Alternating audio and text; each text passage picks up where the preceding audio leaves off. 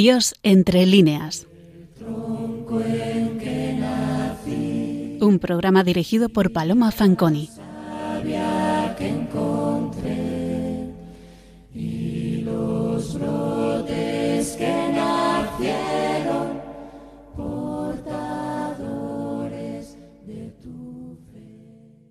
Buenas noches, queridos oyentes de Radio María. El mes pasado abordamos la biografía y primera etapa de la producción poética de don Damaso Alonso, centrándonos en su poemario Hijos de la Ira, sin duda su obra más celebrada. Hoy vamos a afrontar el comentario de su última obra publicada, escrita ya en su ancianidad, Duda y Amor sobre el Ser Supremo. Y tenemos con nosotros también, como en marzo, para hablarnos de esta etapa final del gran poeta, a María del Pilar Palomo, quien como ya sabemos fue alumna suya, compañera de claustro después en la Complutense y amiga personal del poeta. Buenas noches, Pilar. Buenas noches. Esta obra siempre te ha llamado la atención. Duda y amor sobre el Ser Supremo, incluso antes de ser publicada, porque la conociste antes de que se diera la imprenta, ¿no? Sí, fue un privilegio y en fecha muy cercana a la señalada en el programa anterior, cuando hablábamos de la asistencia de Damas Alonso al coloquio sobre eh, León Felipe que celebramos en la Complutense, escuché por primera vez alguno de estos poemas aún inéditos en la voz misma del poeta. La profesora Arizmendi y yo, en una calurosa tarde del junio madrileño de 1984, nos acercamos al hotelito de la calle Alberto Alcocer, donde vivía don Damaso, para tratar de diversos asuntos, entre otras cosas, y pero por sobre todo para agradecer al maestro y amigo la cordialísima visita que nos había hecho al acudir aquel acto. Y en aquella tarde, entre libros y recuerdos de toda una vida, el poeta nos leyó, en versión aún no definitiva, el último poema que había escrito, y tras ello, ante nuestro asombro, nos pidió nuestra opinión. El poema ya llevaba el título de ¿Existes? ¿No existes? Y creo, hipótesis que ahora no considero permanente, poner pertinente ponerme a demostrar, que era entonces el comienzo y no el final del futuro libro que se titula Duda y amor sobre el Ser Supremo. Por supuesto, no fuimos la profesora Arizmendi y yo las únicas oyentes en aquellos tiempos. La difusión de los poemas del libro proyectado y aún no escrito debió de ser bastante extensa. Los conoció, por ejemplo, Margarita Esmerdo Alto Laguirla, coordinora futura del volumen donde se publicó, y yo a través de ella porque entonces la profesora Alto Laguirle dirigía una colección de diversos volúmenes, especializada casi siempre en poetas de la llamada generación del 27, cosa muy lógica, pues era sobrina de uno de los poetas del grupo y, por tanto, muy amiga de don Damaso, que, como dijimos en el pasado programa, fue el convocante del grupo del 27. Dada mi amistad con Margarita, conocía de antemano todos sus proyectos editoriales e incluso formé siempre parte del equipo de asesores del mismo. El hecho es que fue posteriormente la coordinadora del último texto de don Damaso. Ella ya había editado otros escritos del autor. Pero antes de la publicación en libro, ¿se conocieron estas publicaciones fuera, fuera del restringido grupo de amigos? Quiero decir, ¿se fueron publicando en alguna revista o algo por el estilo? Mm, tanto como publicados, no. Pero sí, se conoció muy pronto la noticia de que existían y la difusión de muchos de esos poemas alcanzó parcelas mucho más generalizadas de lo que fuera una simple amistad. Lo atestigua, por ejemplo, un, trabajo que me envió la profesora, profesora Laura Dolfi, que publicó en una revista italiana en el año 85 una parte titulada una poesía del último Damaso Alonso, donde se refiere a un grupo de poesías per lo più ancora inéditas, es decir, por ahora todavía inéditas, y a un cuaderno sobre dichas poesías que ya espera su publicación. En el trabajo de la profesora Dolfi se publicaron además tres poemas de ese futuro libro traducidos al italiano y también se comunica la existencia de una publicación anticipada del Existes, no existes, ya citado, en un folleto con tirada limitada de 100 ejemplares, editada en 1984 por una pequeña editorial italiana. Pero todo esto, como comprenderéis, no tiene relación ninguna con la publicación total de la obra. Entonces, al fin, ¿cuándo se publica el libro completo? En 1985. Anotemos el dato biográfico de que el autor tenía entonces 87 años y todas sus incertidumbres religiosas es lógico que cayeran sobre su espíritu, tal vez con más fuerza que nunca. Esa primera edición, debo comentarla en primer lugar, porque encontramos ya en la ilustración de la cubierta la efigie del anciano Damas Alonso en un mundo tempestuoso, rodeado de figuras absurdas, calaveras, monstruos indefinibles que recuerdan el jardín de las delicias del bosco y unas llamas en primer término. El título de la cubierta es Antología de nuestro monstruoso mundo. Y debajo de este primer título Duda y amor sobre el Ser Supremo, que es el título del libro de poemas que vamos a tratar. Y se añade edición del autor. Pero en el interior, junto a ellos, se añade coordinación de Margarita Esmerdó Alto Laguirle, porque el volumen contiene muchas cosas. Comienza con una reproducción del texto de Don Damaso que ya había publicado Margarita Esmerdú, en, que titulado Vida y Obra en la cual el poeta habla de sí mismo. Después aparece con fotografías del propio autor de diferentes etapas esa citada Antología de nuestro monstruoso mundo, constituida por una larguísima selección de textos del escritor, del poeta, y solamente al final se dedican poco más de 30 páginas a Duda y Amor sobre el Ser Supremo, que es la nueva obra. Quiero añadir que impresiona que al frente de ellas aparezca una fotografía de don Damaso, con mirada como indagante, intranquila, de fecha de 1965, como hemos dicho, con 87 años. Es decir, podríamos considerar realmente esta obra como lo que se denomina poesía de senectute, es decir, poesía escrita en la vejez. En realidad tenemos que admitirlo.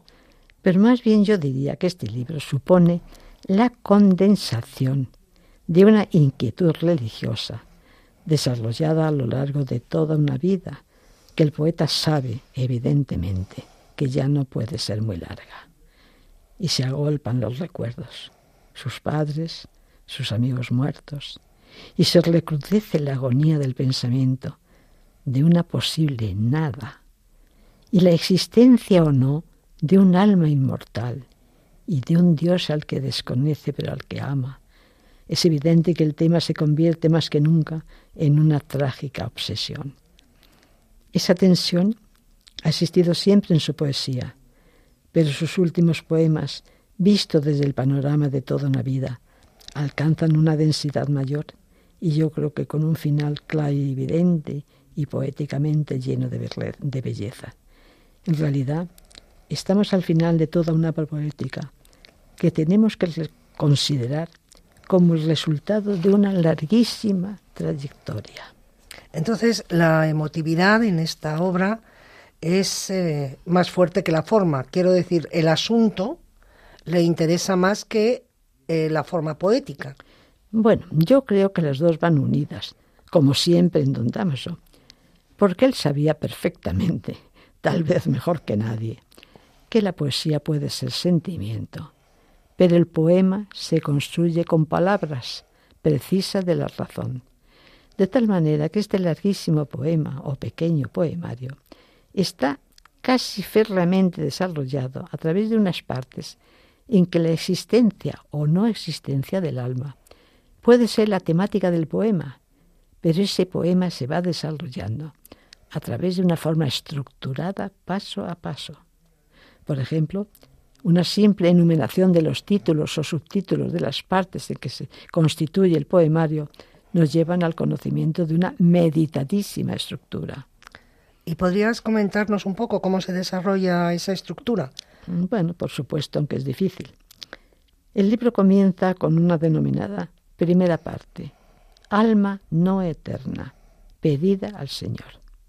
En su duda, manifestada casi desde su infancia, el poeta se inclina por lo que cree, la existencia del alma y todo lo que eso conlleva, y pide a Dios, que no tiene la certeza de que exista, la eterna vida del alma, cuya no existencia él mismo deplora, y rememora así, y el mismo título indica su contenido, lo que escribí, poema en el que leemos. 1800 al 98 fue mi nacer, en 22 de octubre. Diez meses antes mi alma no existía. Cuando llegue mi muerte, muere mi alma. Mi vida está cansada. Inmensos años, 86, producen tal angustia que no hay más esperanza que la muerte. Ay, me surge una duda. ¿El alma? ¿El alma? Solo hay duda una vez. Oh, mi alma, dime, ¿terminas? ¿Mueres tú? ¿Vivirás siempre? Tú mueres cuando el cuerpo es lo seguro. Siempre morir cual viento que se extingue. Lo creído, digo yo, frente a lo deseado. Pero el poeta se inclina ante esa horrible verdad. Y los títulos que han determinado los grupos de poemas así lo demuestran. Lo que creo verdad, lo que desearía. Toda esta primera parte titulada Alma no eterne es evidentemente un manifiesto de desesperanza toda esta afirmación, aunque siempre esté en la duda de la no eternidad del alma, implica o no implica la inexistencia de Dios para el poeta. No lo creo, porque siempre subsiste el amor al Señor. Sin embargo, insisto, el amor al Señor, pero de cuya existencia duda. Duda, repito, pero no niega, porque desde esa duda escribe, yo te amo yo te adoro. Y desde esa duda ruega a ese Dios, que para él es una incógnita, que le conceda lo que más desea, la eternidad del alma. Con esto, para aclarar a nuestros oyentes, se acaba la primera parte del poemario. Les explico un poco a ustedes la estructura para que nos aclaremos, ¿no? A ver, la obra eh, que tiene cierta complejidad, está dividida en cuatro partes y lo que nosotras hemos considerado una especie de epílogo. Y a su vez, cada parte está formada por varios poemas, así como el epílogo mismo. Pues bien, para que entiendan ustedes la importancia de los títulos en las que está eh, incidiendo Pilar, se los enuncio. Primera parte, alma no eterna. Segunda parte, alma eterna. Tercera parte, alma, entre interrogaciones. ¿eh? Bien, estas tres primeras, en ella, en perdón, en estas tres primeras, el autor mismo incluye la palabra parte, ¿eh? primera, segunda y tercera. Bien. Pero al pasar al cuarto grupo de poemas, ya lo titula de otro modo y dice dudas sobre las tres partes para terminar la obra con lo que, para entendernos, hemos llamado epílogos, epílogo, perdón, que se titula ¿Existes? ¿No existes? Pues bien, nos ha explicado ya Pilar la primera parte. Tenemos que repetir la palabra parte porque forma parte del propio título. ¿eh? Es una palabra que incluye en el, en, el, en el subtítulo de cada uno de los apartados del poemario. La primera parte o primer grupo de poemas recogidos con el título Primera parte Alma no Eterna, formados por los poemas titulados Pedida al Señor, lo que escribí, lo que creo verdad, lo que desearía y lo creído, lo, lo deseado. Entramos en la segunda parte, que el propio autor subtitula Segunda parte, alma eterna. Bien, ya hemos dicho que la parte titulada Alma no eterna, que es la primera del libro, terminaba suplicando a Dios la eternidad del alma. Y así enlaza con la segunda del poemario titulado, como has dicho, Alma eterna. Es mucho más amplia que la anterior. Consta de 14 poemas frente a los cuatro de la primera y es indudablemente más narrativa. Comienza con un poema titulado Petición del alma eterna, que se, une al ruego primordial de la existencia divina. Y escribe, Te pedí muchas veces que existieras. Te pido otra vez que existas. ¿Dónde existes?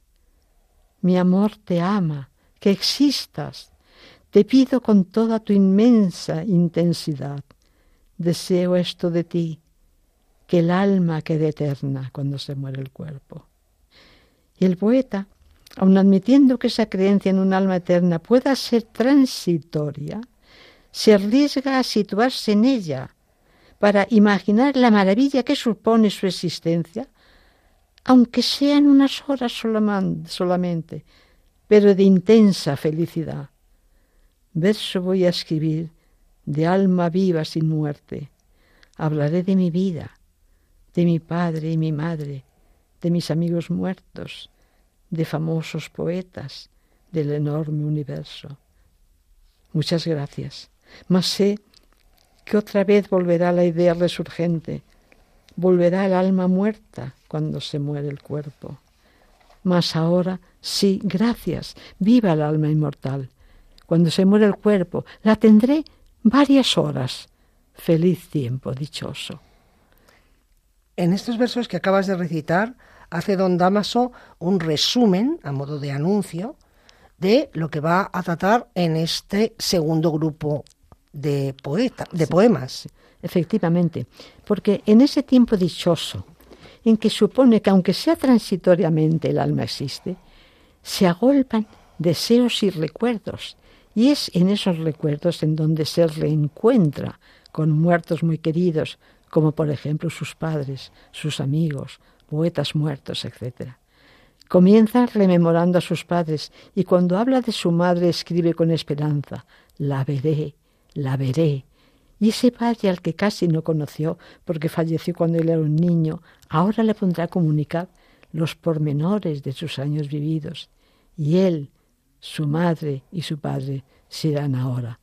Y exclama, felices ya los tres.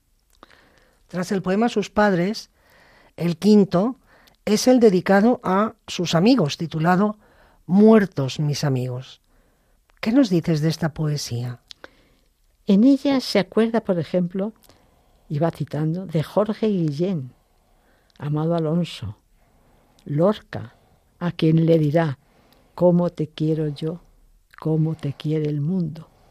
Leopoldo Panero, Vicente Gaos, para dedicarle el siguiente poema a Alexandre, quien dice, era vivo durante mis poemas, pero días después se nos murió. Efectivamente, se murió Alexandre mientras él estaba dando una conferencia en nuestra facultad. Y tras ese incluye seguidamente dos más titulados Adiós, amigos muertos, y amigos muertos respectivamente. En ellos se aferra a la esperanza de que los va a encontrar y escribe, Adiós, amigos míos. Bastante más puedo citar, no importa. Yo iré pronto allá, allá arriba. Cuando llegue será un encanto nuestra relación. Encanto sobre todo para mí. Enteraré de todo lo ocurrido después de vuestra muerte y sabré más de las cosas terrenas más antiguas. Adiós hasta que muera, amigos míos. Gozo mi gozo eterno con vosotros. En este grupo de los cuatro poemas dedicados a sus amigos muertos, el primero que cita es a don Miguel de Unamuno, en cuatro versos memorables que testifican una relación de profunda amistad entre el ya anciano Unamuno y el que es aún futuro autor de Hijos de la Ira, pues había una gran diferencia de edad entre ambas, ambos. Y así leemos. Hombre grande en tu espíritu tus letras, oh Miguel de Unamuno, te he admirado, y tú, en sorpresa, me has querido siempre. Yo era un pobre muchacho. Gracias por tu cariño. Pero la admiración de don Damaso hacia Miguel de Unamuno no es exclusiva de este libro, ya se había manifestado antes. Sí, sí, en efecto. Pero en duda y amor sobre el ser supremo, lo que muestra es la predilencia del propio Unamuno hacia aquel joven, entonces, hacia aquel entonces joven poeta, que sorprende a Damaso. Ahora, bien, la devoción de Damaso hacia Unamuno está presente en toda su obra. Por ejemplo, en Oscura Noticia, libro, recordemos, de 1944, hay un largo apartado dedicado a Don Miguel.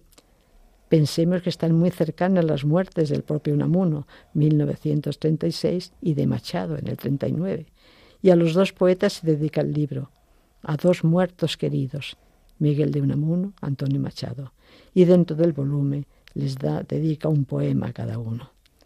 El poema que dedica Unamuno en este libro, dedica varias veces editado, es probablemente el más emotivo homenaje que Damaso Alonso ofreció a don Miguel. Recordemos algunos de sus versos porque son extraordinarios. Llueve, llueve, luz huraña, tú y Dios, a solas los dos. Sígueme pensando a España, sígueme pensando a Dios, para terminar del siguiente modo.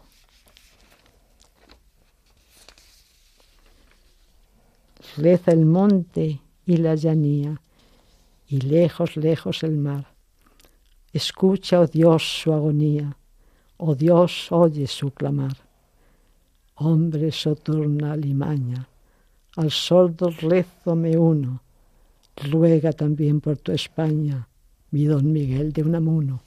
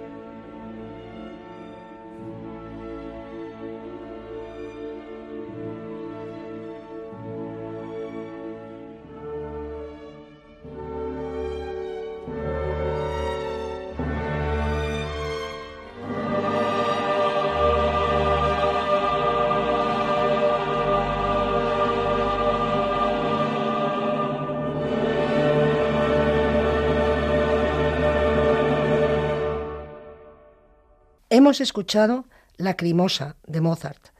Están ustedes sintonizando Radio María, el programa Dios entre líneas, en que hoy abordamos la etapa final de la producción poética de Damaso Alonso con María del Pilar Palomo. Les habla Paloma Fanconi. Seguimos comentando el último poemario del autor, Duda y Amor sobre el Ser Supremo.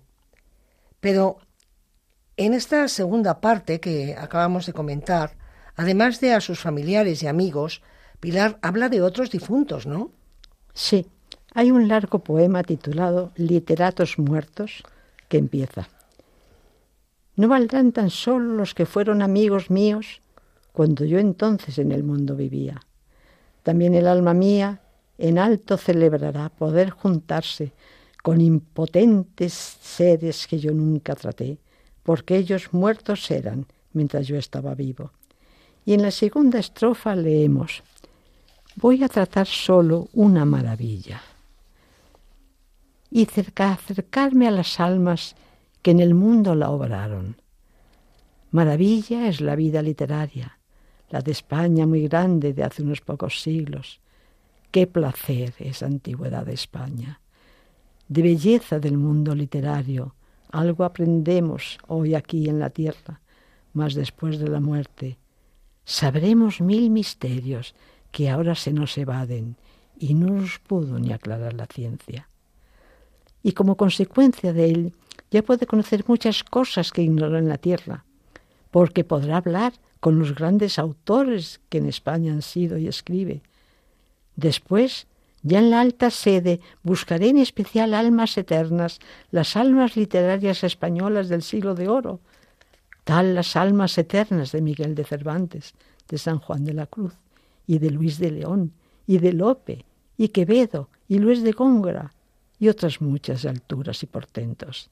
Y sigue enumerando saliendo ya del siglo de oro. No he de dejar las almas de Edad Media, española, ni todos los, exactos héroes de la belleza universal, los franceses, ingleses, alemanes, los italianos y con gran deseo los latinos y griegos de lo alto. Este poema pues manifiesta el deseo de encontrarse con, parafraseando a Quevedo, esas eh, grandes almas que la muerte ausenta, diríamos, ¿no?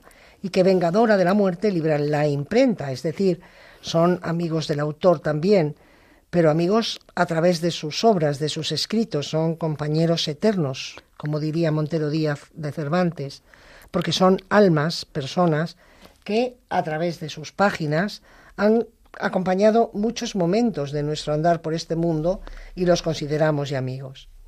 Después de este homenaje a sus amigos, diríamos, invita e inmorte, ¿cómo continúa el libro?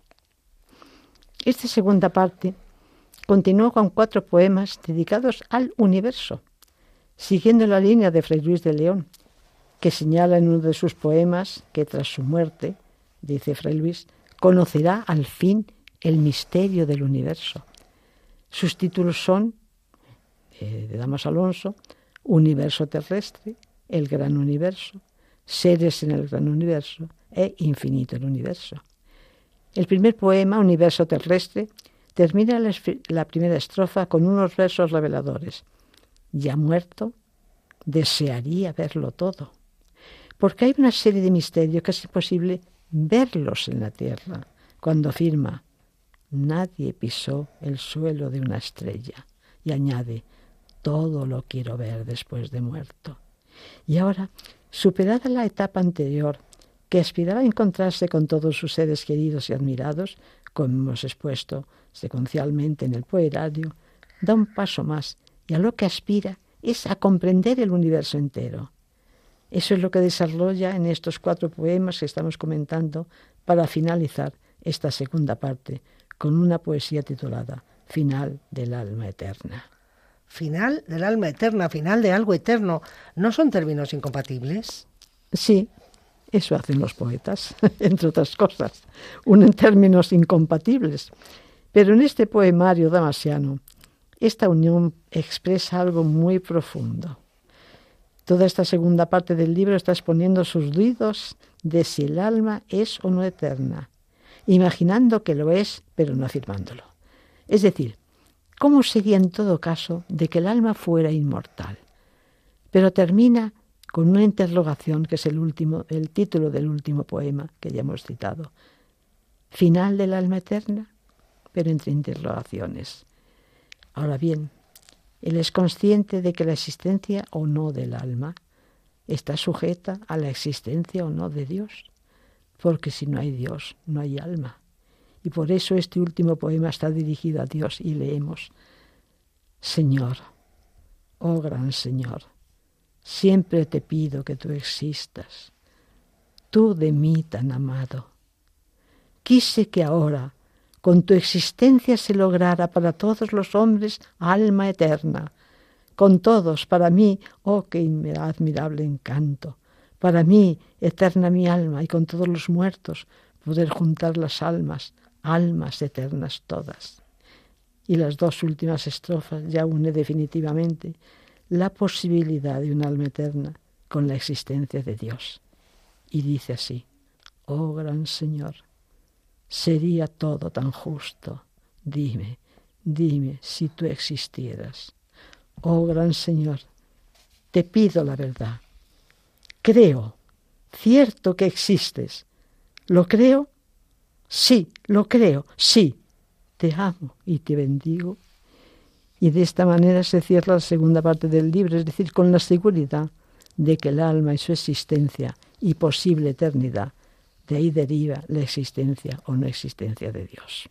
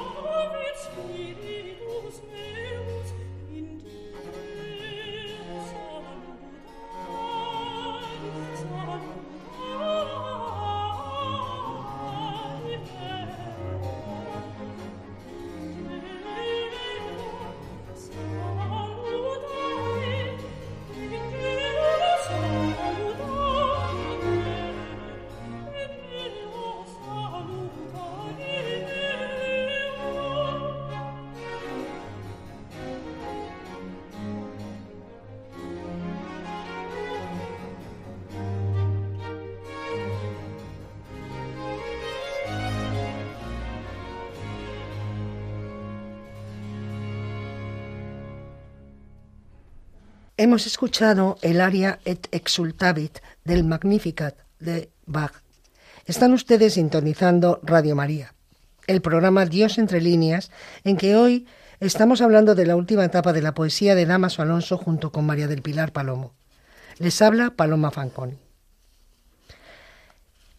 Seguimos desarrollando la estructura del poemario último de don Damaso, titulado Duda y Amor sobre el Ser Supremo. Y entramos así en la tercera parte. Sí, pero la tercera parte, alma, entre interrogaciones, es una reconsideración de la primera y la segunda. Desde el primer poema, Damaso Alonso rechaza esas partes ante otra más terrible posibilidad. No que sea el alma eterna o no, sino la no existencia del alma. Sin embargo, escribe, hay contrarias ideas de las almas humanas.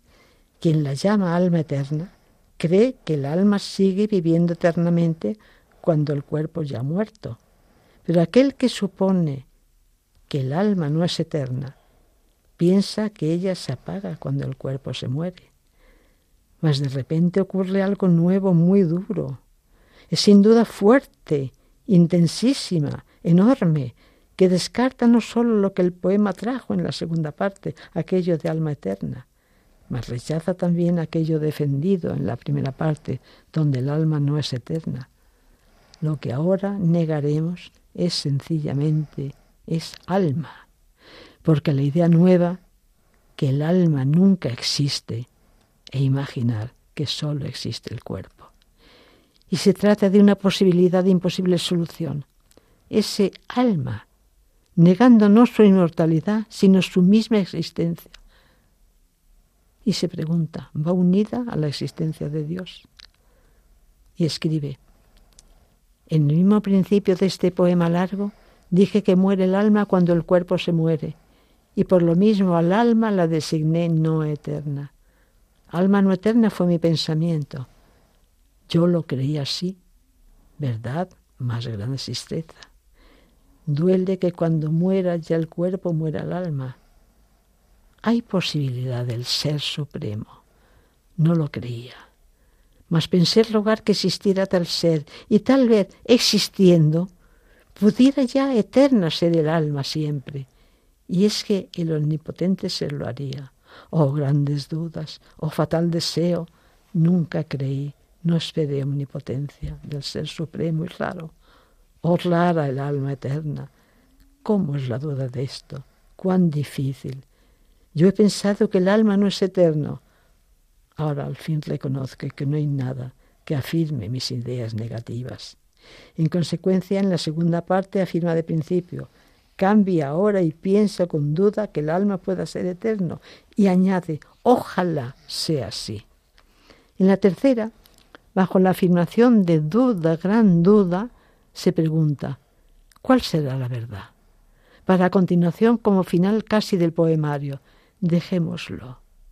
Pensemos en el ser omnipotente, creámoslo.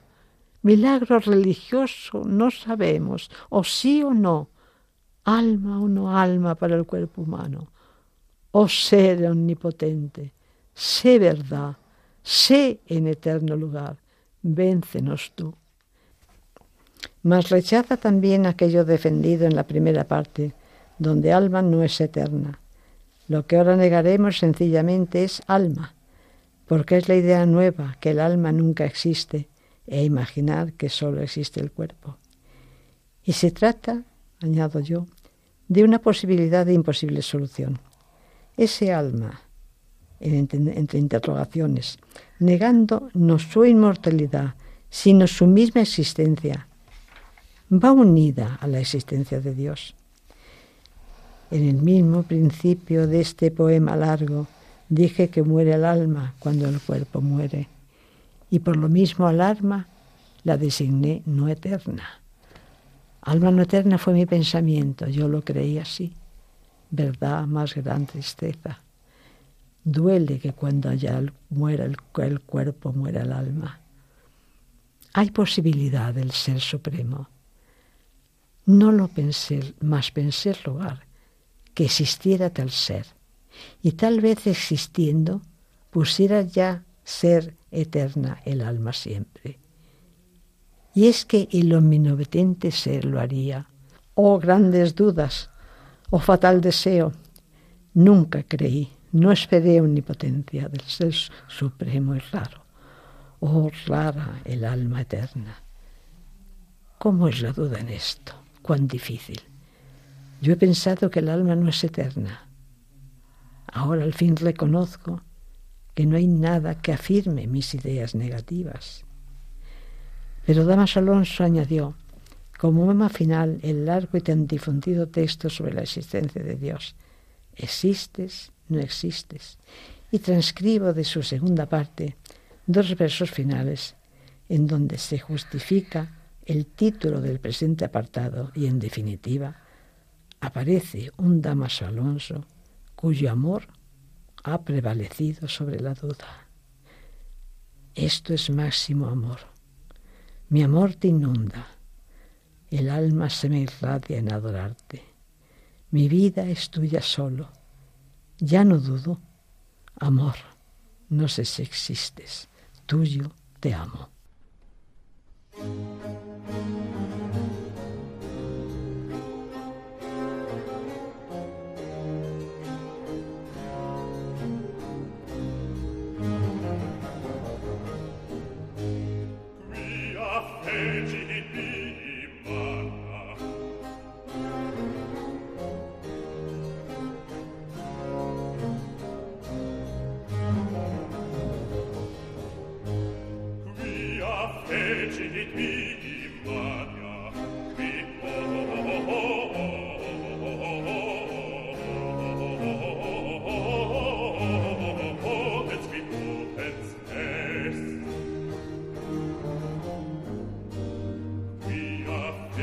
che mi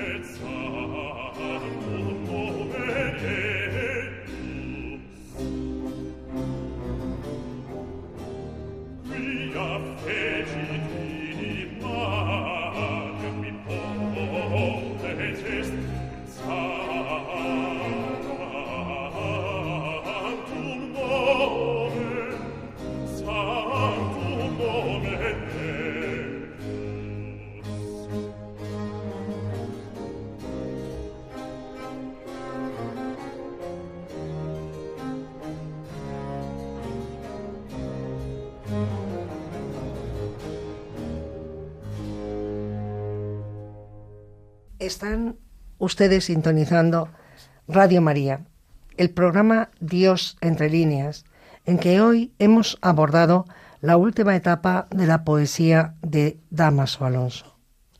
Una etapa final representada en el libro titulado Duda y Amor sobre el Ser Supremo, poemario publicado en La ya senectud del poeta, en el que su inquietud por la trascendencia, que siempre estuvo presente en su obra, se agudiza y en el que se abre a Dios afirmando aparentemente de manera paradójica su gran amor a Él, aunque le asaltan las dudas sobre su existencia.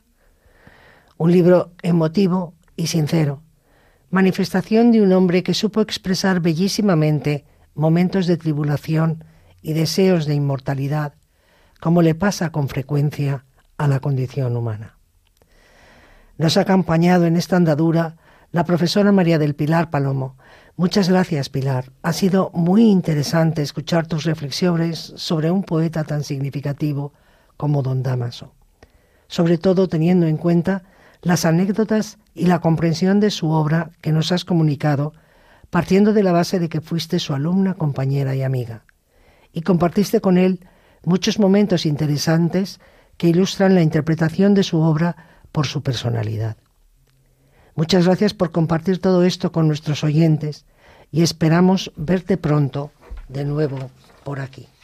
Buenas noches y gracias a vosotros. Espero que nuestros oyentes se animen a la lectura de Damas Alonso, uno de los grandes intelectuales y poetas del siglo XX en España. En breve tendrán ustedes a su disposición en el podcast el contenido del programa de hoy si quieren ponerse en contacto con nosotros, pueden escribirnos un correo electrónico a la dirección diosentrelíneas@radiomaria.es. Muchas gracias por habernos escuchado esta noche. No se vayan, les dejamos con nuestros informativos. Se despide de ustedes hasta dentro de cuatro semanas Paloma Fanconi.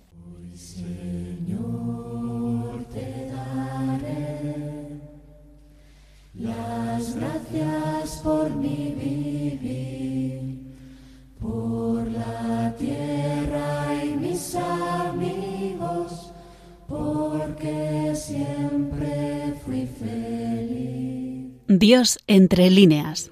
Tronco en que nací, Un programa dirigido por Paloma Fanconi.